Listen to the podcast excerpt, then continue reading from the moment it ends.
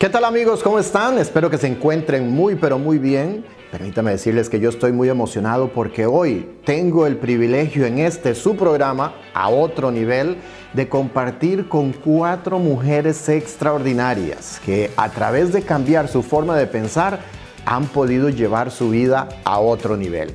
La primera participante, ella es de Ecuador, fundadora de una organización que se llama Viviendo Juntos sin Enredos. Ayúdenme a recibir desde San Francisco, California, a Andrea Guevara. Qué gusto, Andrea, de que esté por acá. De verdad que un privilegio porque déjame decirle, Andrea, que tenía muchas ganas de tener el privilegio de compartir con ustedes aquí en este programa. Pues don Luis, el privilegio es mío porque esto yo ya lo tenía planeado en mi mente. Ahorita lo único que está pasando es que lo estoy topando. Es real. Andrea, dicen que todas las ideas primero se crean en la mente y después en la realidad. Así es, tiene toda la razón. De Ecuador, ¿verdad? Sí, Quito, Ecuador. Quito es la capital. Así es, la capital. Entonces usted es de ciudad, no es como yo que vengo de campo. Claro, yo vengo de la ciudad. Ya. ¿Y cuántos hermanos? Cuéntame un poquito sobre usted. Pues mire, yo soy la mayor de dos hermanas, somos tres mujeres. Eh, vengo de una familia numerosa, mi abuelita tuvo 14 hijos. Entonces, bueno, pero yo no dije yo quiero tener 14 hijos, sino dije yo tres y cerramos la fábrica. ¿Usted tiene tres hijos? Sí, yo tengo tres. ¿Qué tal su infancia? ¿Qué recuerda usted de esa ciudad grande de Quito, Ecuador? Mi infancia fue muy tranquila, don Luis. Mi familia es numerosa. Yo vengo, no sé si en Costa Rica se maneje, pero eh, en, una, en un mismo lugar vivían varias familias, entonces eran mis tíos. Nunca estábamos solas cuando mi papá iba a trabajar, siempre estábamos con la tía, con la prima, entonces tuve una infancia realmente muy feliz y muy tranquila. Así era, nosotros también allá en Costa Rica, pues por lo menos en mis tiempos, pues estaba ahí la abuela y después de ahí venían los nietos y los hijos y todo mundo se iba criando toda la el vecindario de una misma familia. Muy bonito porque ahí compartía uno jugando fútbol y todo y peleando con los primos. Sí, es, es, muy bonito y de hecho cuando yo vine a este país fue una de las cosas que yo extrañaba porque después de haber estado en la parranda, la unión familiar, venir a un país donde eh, los eventos no son iguales a los como se lleva en nuestros países de origen, eso extrañé muchísimo. ¿Y qué tal era su familia? ¿Qué clase eras? ¿Qué clase social? ¿Tenían dinero? ¿No tenían dinero? Pues mi familia yo creo que veníamos de una, este, podría decirse mediana, una clase social mediana. Había suficiente para comer. Sí, sí, sí, pero fíjese que una vez me pasó que yo pude percibir que mi papá se quedó sin trabajo y fue una sensación muy triste porque ver su desesperación de... Y luego en, en, en Ecuador, pasados los 30 años, usted ya es un viejo, ya no puede buscar un trabajo. También pasa en Costa Rica. Uh Lamentablemente sí. ¿Y cuando quedó su papi sin trabajo, cuántos años tenía? ¿Qué, cómo, ¿Qué hizo? Cuando mi papá se quedó sin trabajo, yo tenía 15 años estaba en mi plena adolescencia. Entonces, ver a la desesperación de mi padre, lo único que yo podía hacer era no pedirle cosas para que no tuviera esa angustia, porque aparte era la comida, era la renta, entonces yo era, ¿estás bien? Sí, no, no necesito nada, aunque lo necesitara era una forma de, como de un poquito bajarles ansiedad. Andrea, ¿sabe que eso lo he notado en las generaciones nuestras? Porque lo he visto, pero las generaciones de ahora yo veo que, no puedo decir que todas, pero son más perezositos, decimos en Costa Rica.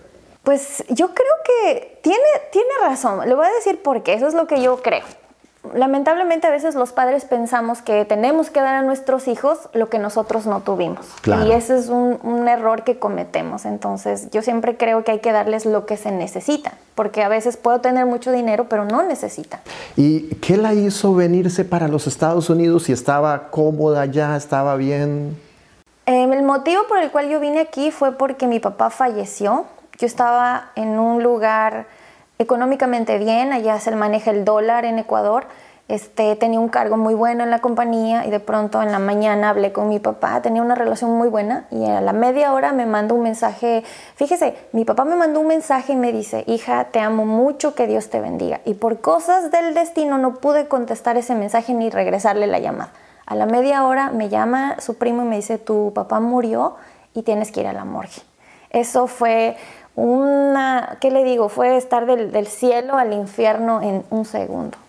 Me lo imagino, pero qué bonito recuerdo también el saber la última frase que él le, le dijo, pero qué impacto más fuerte, ¿verdad?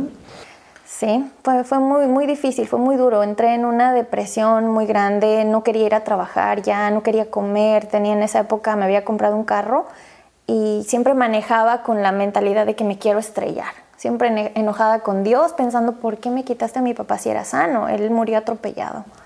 Oh, Dios mío, todavía para hacerlo peor. Así es, él, murió atropellado. ¿Y eso, esa depresión fue la que la trajo a Estados Unidos? Sí, porque una amiga me dice, ¿sabes que hay un programa que se llama Care y es en Estados Unidos? Y apliqué, me dieron la visa y una familia de California me escogió y, y viajé a California a cuidar a tres niños que ahora tienen 20 años, 17 y 15 años. Entonces usted inició su carrera acá en Estados Unidos como niñera. Así es. Miren ustedes qué importante a todas las personas que nos están escuchando el día de hoy y viendo a través de este programa a otro nivel. Muchas veces el inicio de algo grande puede ser con una profesión un poco humilde. En el caso de Andrea, inició como niñera. En el caso mío, Andrea, yo comencé en el mundo de los restaurantes. Y tengo muy bonitos recuerdos y digo, eso fue lo que me ayudó a, pues, a conocer todos estos conceptos. ¿Cómo conoce a su esposo, Andrea? A mi esposo lo conozco porque en esto de que ya estoy aquí y tengo que echarle para adelante, me fui al college y yo estaba en mi mente pensando, no puedo hablar con gente que habla español porque entonces no voy a practicar. Entonces me iba y hablaba inglés, trataba de hablarlo y mi esposo me pensaba, él me decía después de que él creía que yo era de Afganistán o de la India y cuando hablé en español se sorprendió. Sí, tiene, tiene un parecidito así como, como árabe. ahí un, un velo, hacemos un, un belly dance aquí. Ya está. Eh, y entonces empezó él ahí a, pues decimos nosotros en Costa Rica, echarle los perros. Sí, sí, sí, empezó a, a, ahí un poquito a trabajar en el asunto. Y bueno, nos fuimos enamorando, viajamos a Ecuador. Luego regresamos aquí porque él lamentablemente tuvo un desfalco de mucho dinero y a veces pasa, a las personas les digo, uno no tiene que ser muy confiado, siempre dar esos pasos con firmeza, porque él perdió casi 200 mil dólares. Cuando llegó allá no tenía nada. Y fue por esa razón que volvimos a regresar acá. ¿Él es ecuatoriano? No, él es mexicano. Ya. Ah, entonces de ahí es donde nace ese concepto que usted ha creado, viviendo juntos sin enredos. Así es, viviendo juntos sin enredos. Y de eso se trata, que es el compartir con personas de otros países. Sí, porque yo entendí en este caso, al principio esos conceptos no se ven porque, ah, yo estoy enamorada, pero ya cuando uno convive, realmente ve esas partecitas de que, hey, no, las tortillas, los frijoles, y yo tuve que aprender a usar el comal, tuve que aprender a pelar nopales. Entonces, todas esas cosas me hacían un poquito salirme de mi zona de confort porque yo no estaba acostumbrada a eso. Tuve que aprender muchas cosas que no sabía. Andrea, ¿qué consejo le puede dar usted a una persona que convive con una persona, valga la redundancia, de que no es de su propio país y que tienen diferencias de comida, de cultura? ¿Qué le podría usted decir? Bueno, yo les digo a todos estas personas que tienen relaciones biculturales que lo importante no es convivir primero. Lo importante es vivir para después convivir. Porque uno viviendo ah, empieza a entender esa parte que no es tuya, pero está ahí. Andrea, estudios dicen que cada, de cada tres matrimonios, dos son tolerados, mas no disfrutan estar en esa relación. Qué valioso lo que usted está haciendo, Andrea. Sí, porque yo he creído, señor Luis Fallas, que cuando nosotros tenemos o mantenemos relaciones, especialmente en los matrimonios sanos, indirectamente estamos apoyando a nuestros hijos. Entonces, influimos para que esas relaciones futuras sean mejores, sean llevaderas. Andrea, yo quiero que paremos el tiempo en un momento, lo devolvamos allá cuando estaba usted en Ecuador, la niña, los primos, las tías y ahora usted se encuentra, tiene la oportunidad de conocerse con usted a ocho años. ¿Qué consejo le daría a esa niña de ocho años? Pues el consejo que yo le daría a esa niña de ocho años es que primero cree en ella y no se crea de todo lo que le dicen las personas de, de afuera. Que ella sea responsable del camino que quiere seguir. Andrea, ¿dónde podemos conocer más de usted? Pues me pueden seguir, estamos en Facebook como Viviendo Juntos Sin Enredos. Tengo también un programa de podcast que es Sin Enredos Podcast, está en Spotify. Y en Instagram también me pueden seguir como Viviendo Juntos Sin Enredos. Ya escuchó usted, dónde pueden localizar a Andrea Guevara y yo me quedo con algo muy valioso. ¿Será que usted está tolerando su relación o de verdad está disfrutando el compartir con esa persona que usted eligió como su compañero de vida? Y al regresar, es para mí un privilegio contar con la presencia hoy de la señora latina Global representando el estado de California, una persona que ha andado viajando y diciéndole a las personas que sí se puede, indiferentemente de su edad, luchar por sus sueños. Julia González, hoy en día señora Latina Global 2020, nos acompaña en A Otro Nivel y nos compartirá cómo si usted tiene un sueño, nunca debe de renunciar a él.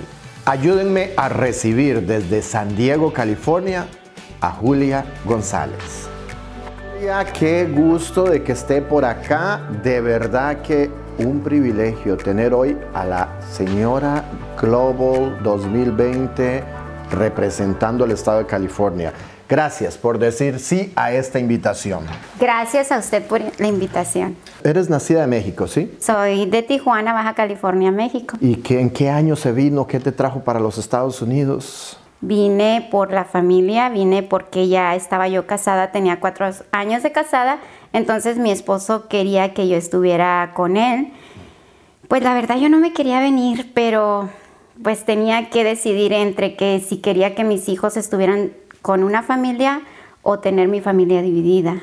Claro. Y viene, empieza a trabajar acá. Eh, ¿cómo, ¿Cómo se va involucrando a todo este mundo del autoconocimiento, del desarrollo personal?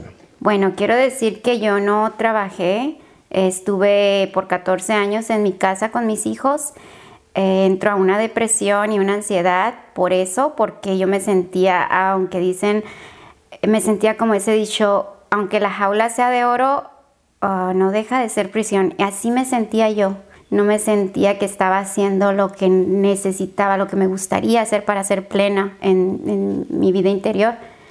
Entonces, después de ese proceso, fue que decido tomar los conceptos de superación personal. Espectacular. Y entonces al venir usted conocer todo esto de, de la, pues del desarrollo humano, se abre todo un mundo de posibilidades para su vida. Así es. Y algo dentro de mi interior era una necesidad que yo tenía, que tenía yo esas ganas de salir adelante como mujer, ya no, ya dejar un poquito como todo, entregarme a mamá, a familia, porque pues yo necesitaba hacer también mi parte autorrealizarse sí, como mujer. Claro. Entonces fue que tomé la decisión después de haber pasado la, la ansiedad y la depresión, necesitaba hacer algo para poder lograrlo. Muy bien. Y, y se presenta la oportunidad de participar a este certamen. Después. ¿Tuvo miedo? ¿Cómo, Bueno, cómo fue eso? Que cuando no. vio la oportunidad. No fue miedo. ¿Por qué? Porque para esto yo ya estaba aquí en el centro de superación personal, ya tenía meses o pocos meses, entonces ya empezaba a conocer otros conceptos. Sí. Y eso me ayudó a tomar esa decisión porque yo sabía que el entrar al certamen de mujeres era más empoderamiento para mi vida. Y estoy hablando de un empoderamiento sano. Yo siempre he estado a favor del empoderamiento de la mujer, pero que sea un empoderamiento sano. Muy importante lo que usted está escuchando en estos momentos. Esa frase que está diciendo, cuando usted vaya a poner su voz o su fuerza en algo que sea para efectivamente empoderar y no para entorpecer, pues el, el, trabajo que están queriendo otros llevar de una forma efectiva. Me encanta. Y entonces toma la decisión, participa y logra esa corona tan preciosa que muchas personas se las añoran. Yo creo que todas las mujeres, ¿no? Pues por lo menos en algún momento, eh, pues todas quieren ser esa princesita. Por eso creo que nace los 15 años o los 16 acá en Estados Unidos. Bueno, esta corona no nada más es el de querer ser una princesita. A lo mejor esa era la idea que yo tenía al principio, pero en esta corona va, aquí va mucho trabajo, van muchos desvelos, va dedicación, van retos, eh, retos que tú puedes ver, que los tienes que lograr porque es, es un requerimiento que se tiene que lograr para poder ganar esta corona. Definitivamente, Julia, yo creo que en todo en la vida, cuando uno se propone algo, hay muchos esfuerzos y sacrificios que muchas veces la gente no ve.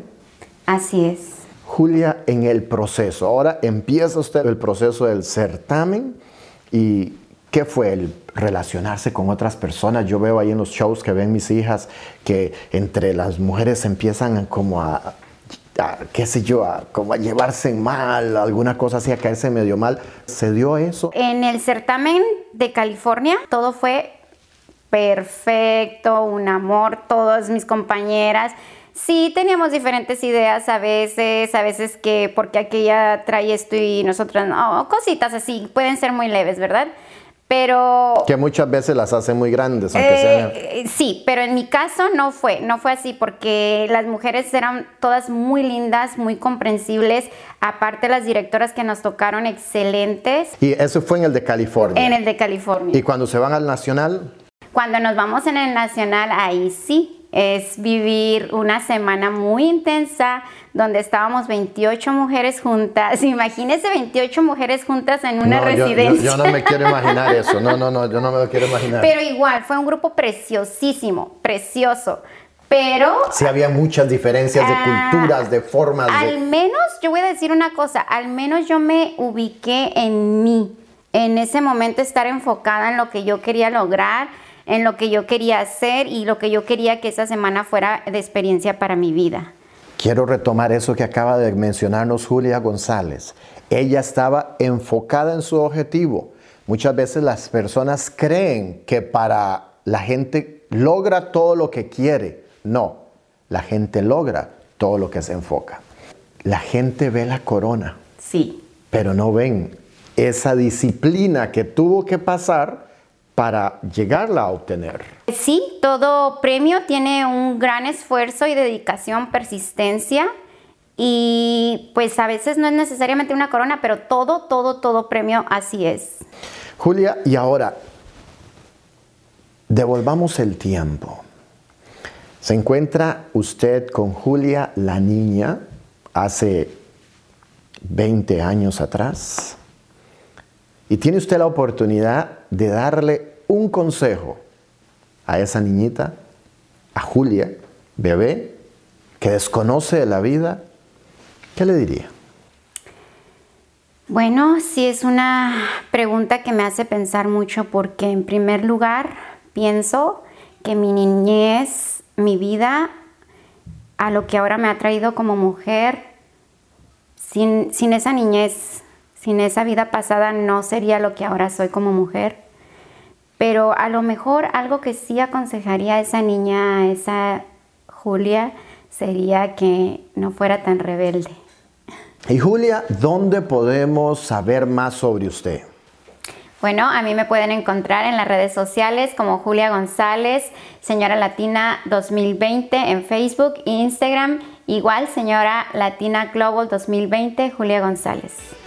Ya escuchó usted, muchas veces quizás tiene que mm, bajarle unas rayitas a esa forma de ver la vida para abrirse un mundo lleno de posibilidades. Al regresar, una michoacana, una persona que la he conocido y lo que más le admiro es su determinación por hacer las cosas. Nos conocimos hace varios años y al regresar le voy a estar compartiendo cómo fue que nos conocimos y desde el primer día que pude la oportunidad de compartir con ella, impactó mi vida por su determinación a hacer que las cosas sucedan. Regresamos. Nos conocimos hace varios años en un entrenamiento a la empresa a la cual ella representa y me impactó porque ese día tenía sus ojos morados, su nariz eh, toda marcada y lo que dije simplemente fue, se hizo una operación de la nariz porque creo que cuando usted no está satisfecho con algo, simplemente si puede, se lo cambia. Lo interesante fue que me di cuenta, después de dar todo un entrenamiento y haber saludado a todas las personas, que no había sido una operación a la nariz. Ese día había tenido un accidente y me di cuenta cuando me estaba despidiendo de ella Ella nos va a contar la historia, pero yo quiero que ustedes me ayuden a recibir a Austolia Correa.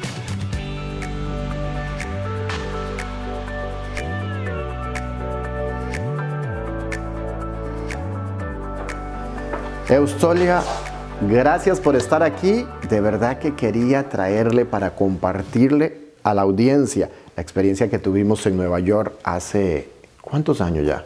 Como tres y medio más o menos. tres y medio, excelente. Bueno, cuéntame un poquito, ¿qué la trae a usted a los Estados Unidos? Ahí me dio donde me duele y donde me trae recuerdos muy hermosos de mi vida. Tuve una familia muy hermosa y digo porque tuve, porque cuando yo vine a Estados Unidos en el 1997 venía de una bancarrota. Eh, estaba yo después de tener una casa grande, er, sirvienta, eh, carros y negocio allá en México. Eran una familia emprendedora, eh, económicamente estable. Eh, sí estábamos estable, pero pues hay que buscar. En, México no es, no es como que tan rápido, sino que hay que buscar y buscar y buscar. Eso me tardó a mí. Hubo un señor que me ubicó, me dijo, Eustolia, ¿tú qué quieres ser cuando seas grande? Yo siempre cuando era niña yo quería ser millonaria. Claro. Pero yo siempre decía, no, yo quiero ser millonaria. Pero ese señor me ubicó, me dijo, Eustolia, ¿y usted qué quiere ser? En ese entonces yo tenía como 16, 17 años, ya tenía tres niños. Entonces me dice... A ver, a ver, 16, 17 años y ya tenía tres niños. Sí. Ay, ¿cómo? ¿A qué edad empezó, hija? Bueno, mi niño, yo cumplí, cuando yo firmé mi acta de, de matrimonio por lo civil, yo estaba celebrando mis 15 años. No, no, no, de verdad que fue algo impresionante. Sí, sí. Y entonces, 17 años, tres niños ya. Tres niños. Y entonces, pues eh, necesitábamos trabajar, los niños piden cosas, todo eso. Y entonces ahí conozco a un señor que en paz descanse porque ya, ya se murió, y me dice, Eustolia, ¿tú, quieres, ¿tú qué quieres? Y yo le dije, bueno, yo quiero una casa, quiero un carro y quiero dinero en el banco. Así le dije. Y me dijo, le vendo mi negocio. Y cuando fui para con mi familia y, yo les pido, ¿verdad? Opinión, le digo, miren que el Señor, como tengo seis meses que entré ahí y el Señor ya me tiene confianza, Él me dice que yo puedo y, él, y Él quiere venderme el negocio. Me dijeron que yo me hunda sola, don Luis, mi familia. Mira usted. Mi esposo me dijo, no, no, no, si te hundes, húndete sola. Dijo, yo no, a mí no me lleves. Pero dije yo, ah, se me presenta la oportunidad, voy, voy con todo. Entonces le dije yo, hagamos una cosa, papá, dame un chancecito, mira, déjame probar. Y, y, sabes qué? Si me hundo, me hundo sola, como tú me dices. Pero si salgo, me los arrastro a todos ustedes conmigo. ¿Qué te parece? Y me dijo, haga lo que usted quiera. Miren ustedes, miren ustedes, y quiero retomar dos puntos bien importantes hasta acá. Número uno, que muchas veces las personas que nos quieren quitar nuestras propias alas son las personas más allegadas a nosotros.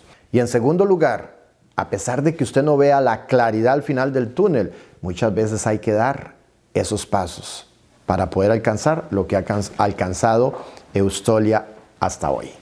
Cuando yo llegué al siguiente día a trabajar, don Luis, no llegó nadie. Me quedé sola con mi almita a empezar un negocio que yo dije, Dios mío, ¿qué hago? Y me fui y me puse a trabajar. Sola. Solita primero. Y luego tenía, ¿y ahora cómo le hago? Pues entonces ya llegó el billete, están todos ahí, ya qué hago con... No, dije yo, tengo que hacer la venta. Y entonces era este almacén móvil, ¿cómo le fue en el negocio? Buenísimo, buenísimo que el Señor me dijo a mí, Usted necesita solamente cinco años para, para tener todo lo que usted me dijo, su carro, su casa y su dinero en el banco. ¿Y lo logró? Don Luis, lo logré en tres. ¿Y eso? Y entonces... Pues es que ese Dios de allá arriba me bendice, mire. Cuéntame más, ¿por qué se viene para los Estados Unidos y le estaba yendo también allá? Porque empezamos a tener problemas, como siempre, de dinero corrió la frontera como muchas personas lo tienen que hacer? Sí, la, la, este, pasé. Ahí estuve un poco mal porque tardé más de tres meses. Y por eso es que yo tengo un mensaje para todas las personas que vienen en la frontera, don Luis. Nunca se les olvide de dónde vienen. Muy bien, muy bien. Llega a Nueva York, llegó a otro estado. Llego a Nueva York con una de mis hermanas, pero ella ve que yo soy un cargo que no puedo estar donde ella vive y me corre. Bueno, lo que pasa es que, Eustolia, este es un país que cada quien tiene que abrirse su propio camino. Ahora yo lo comprendo después de 25 años. Claro. Y se va, empieza usted ahora por sus propios medios y empieza en el mundo de las ventas directas. Sí, empiezo en, en el mundo de las ventas directas con una sola visión.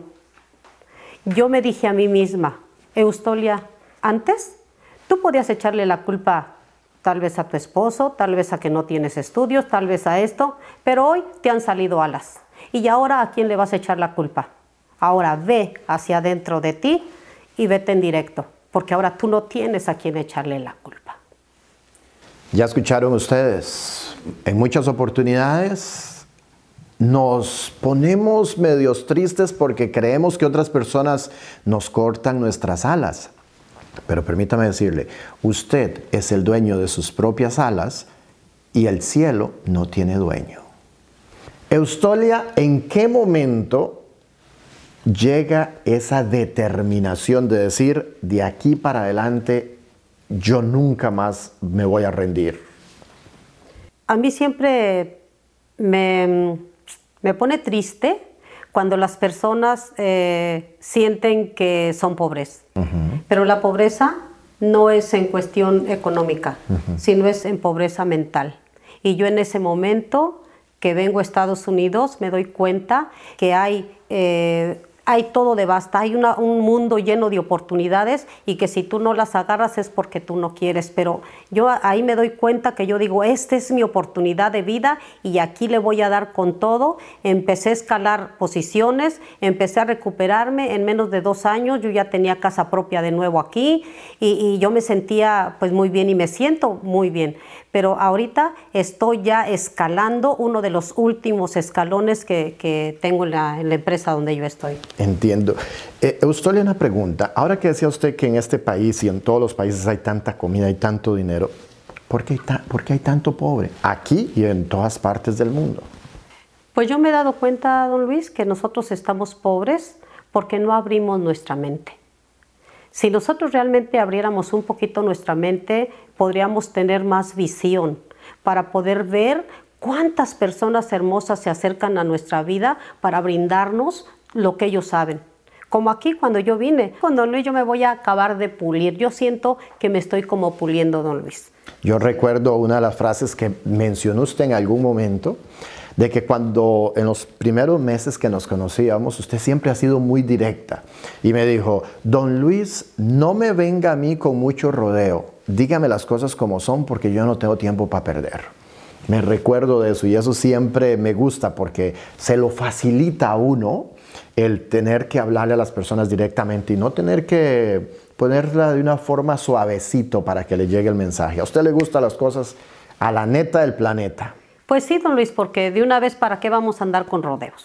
Eustolia, si usted tuviera la oportunidad de devolver el tiempo a esa niñita de 14, 13 años que estaba pues queriendo jugar de grande de una u otra forma, porque pues por ahí ya empezaron esos amoríos, ¿qué consejo le pudiera usted dar a esa niña?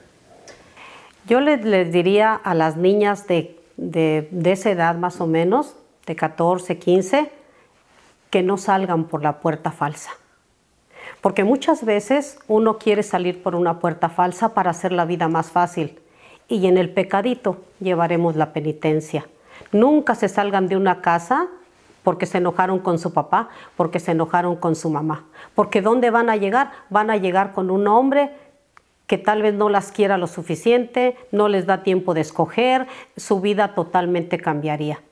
Yo, así me sucedió, por eso es que yo les digo a las niñas, no se preocupen, no hay mejor casa o mejor refugio que la casa de tus padres. Eso es lo que yo les diría, don Luis. Y Eustolia, ¿dónde podemos saber más sobre usted? Bueno, yo estoy solamente por Facebook, Eustolia Correa. Ahí me van a encontrar y de verdad será un gusto y un placer platicar con ustedes.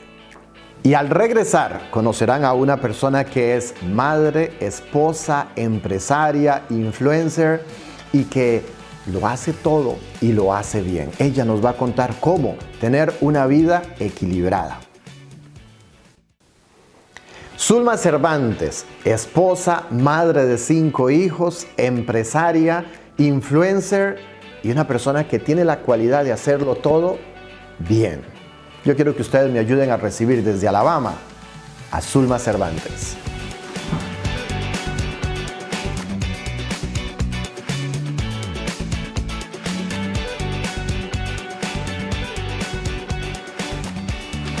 Zulma, qué gusto de tenerla acá en los estudios de eh, mentesmaestras.tv en este programa a otro nivel. Y cuando se habla de otro nivel, usted sí que ha llegado a otro nivel en este país. Muchas gracias a usted y a Dios por la oportunidad de, de lograr otro sueño más. Eh, Zulma, eres de México, ¿correcto? Mexicana de Hueso Colorado. Una familia, ¿cómo era su infancia? ¿Cómo era su vida cuando niña?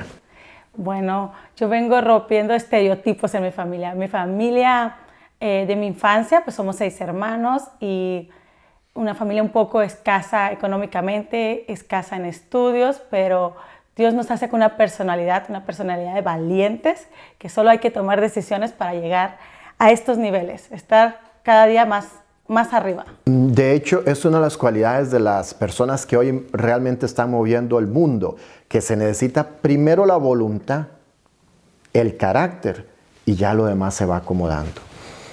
Exacto, don Luis. La voluntad es, es todo.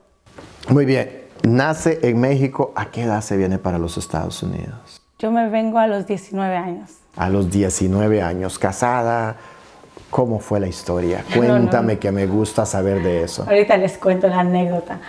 me vine a los 19 años buscando un mejor futuro. Estaba estudiando licenciatura en matemáticas y se me hacía difícil.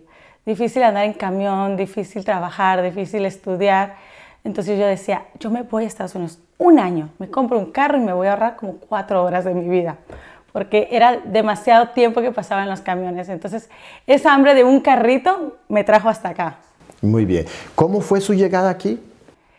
Me vine con una visa de trabajo por un año en una empresa camaronera, pelando camarones.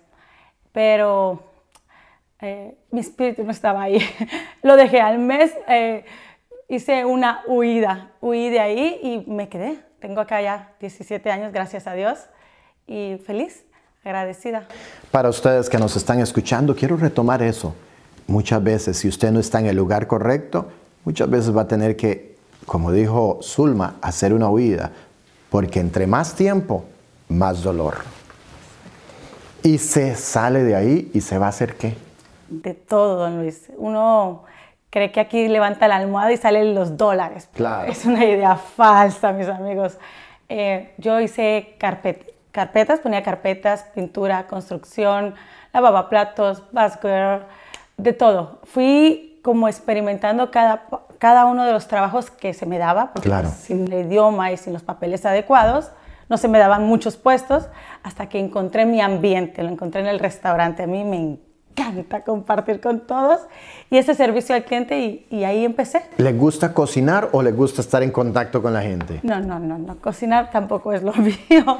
Me gusta estar en contacto con la gente.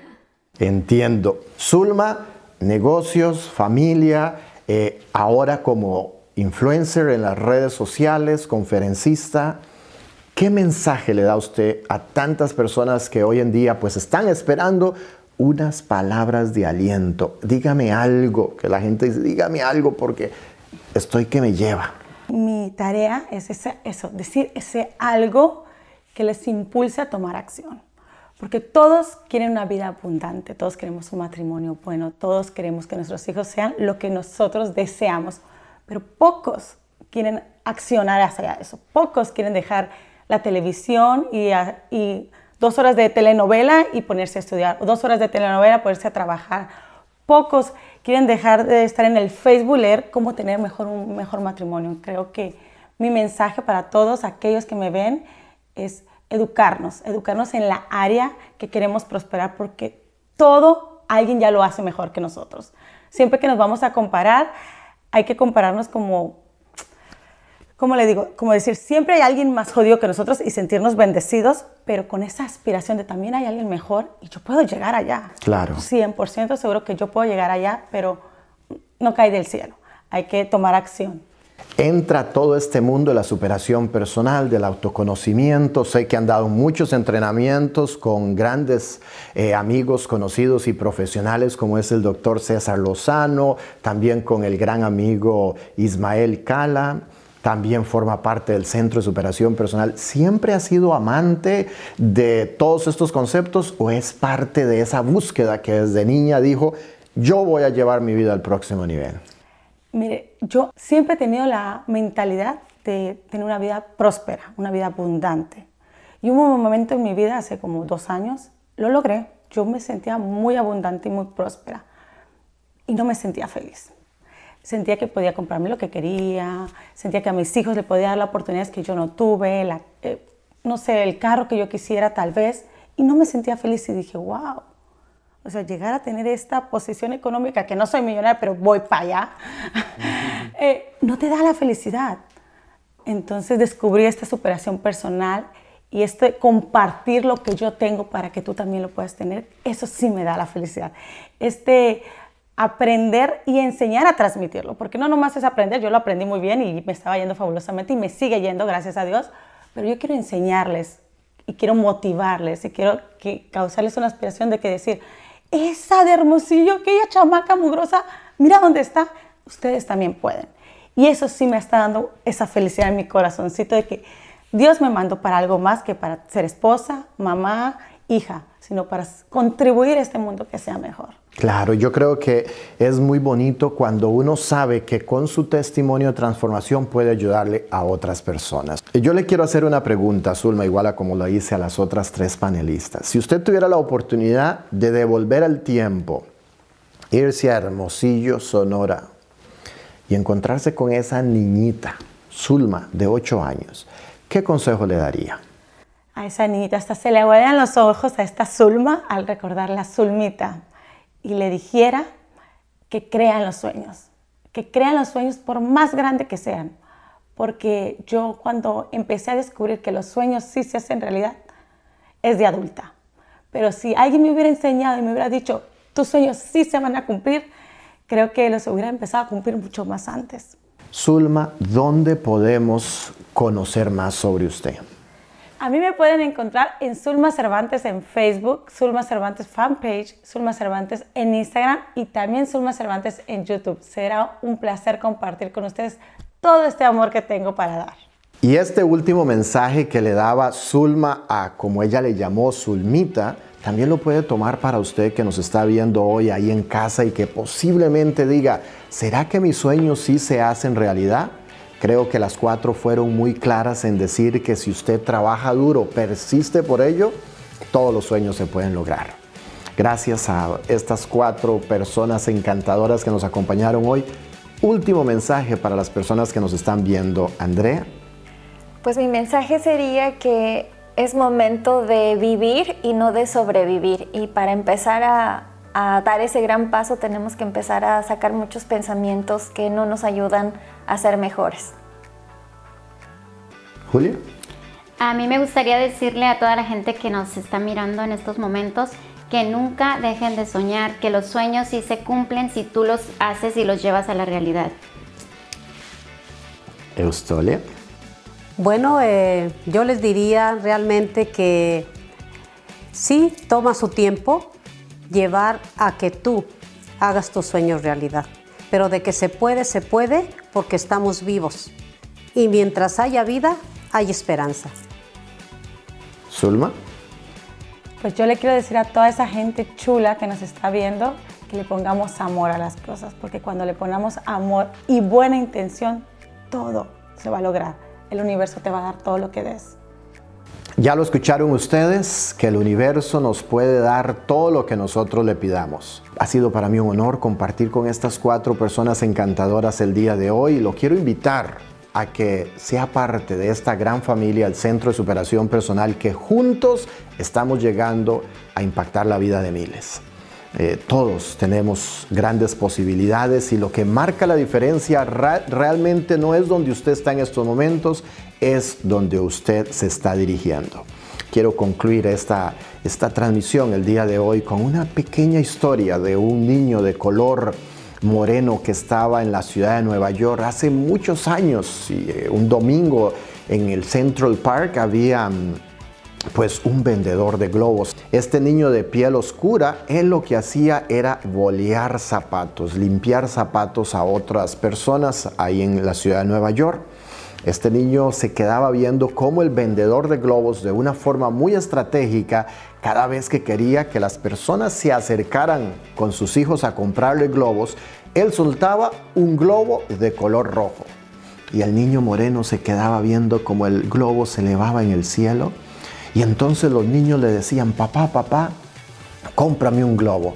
Los padres llevaban a este vendedor de globos y le compraban globos a sus hijos y cuando se bajaba la venta, el vendedor de globos agarra un globo de color azul y lo suelta en el cielo. El niño de piel oscura se quedaba viendo cómo el globo se elevaba en el cielo y los niños le pedían a sus padres que vinieran a comprarle los globos.